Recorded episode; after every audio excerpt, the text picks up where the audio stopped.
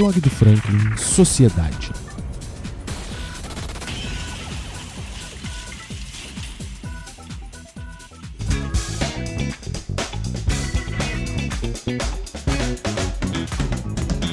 Mais um jovem, agora com 21 anos, morador de Barra Mansa, foi diagnosticado com a varíola do macaco. Ele teve a confirmação após procurar uma unidade médica assim que notou alguns sintomas, e após os exames necessários foi constatada a infecção. O paciente passa bem e segue sendo assistido por profissionais da área da saúde, mas sete cidades do interior do estado já têm notificações de casos suspeitos. As cidades são Barra do Piraí, Rio Claro, Volta Redonda, Quatis, Porto Real, Três Rios e Itatiaia. Dentre elas, a cidade com maior número de casos suspeitos é Volta Redonda, com cinco casos em observação. Todos os suspeitos estão em quarentena e sendo assistidos por equipes médicas.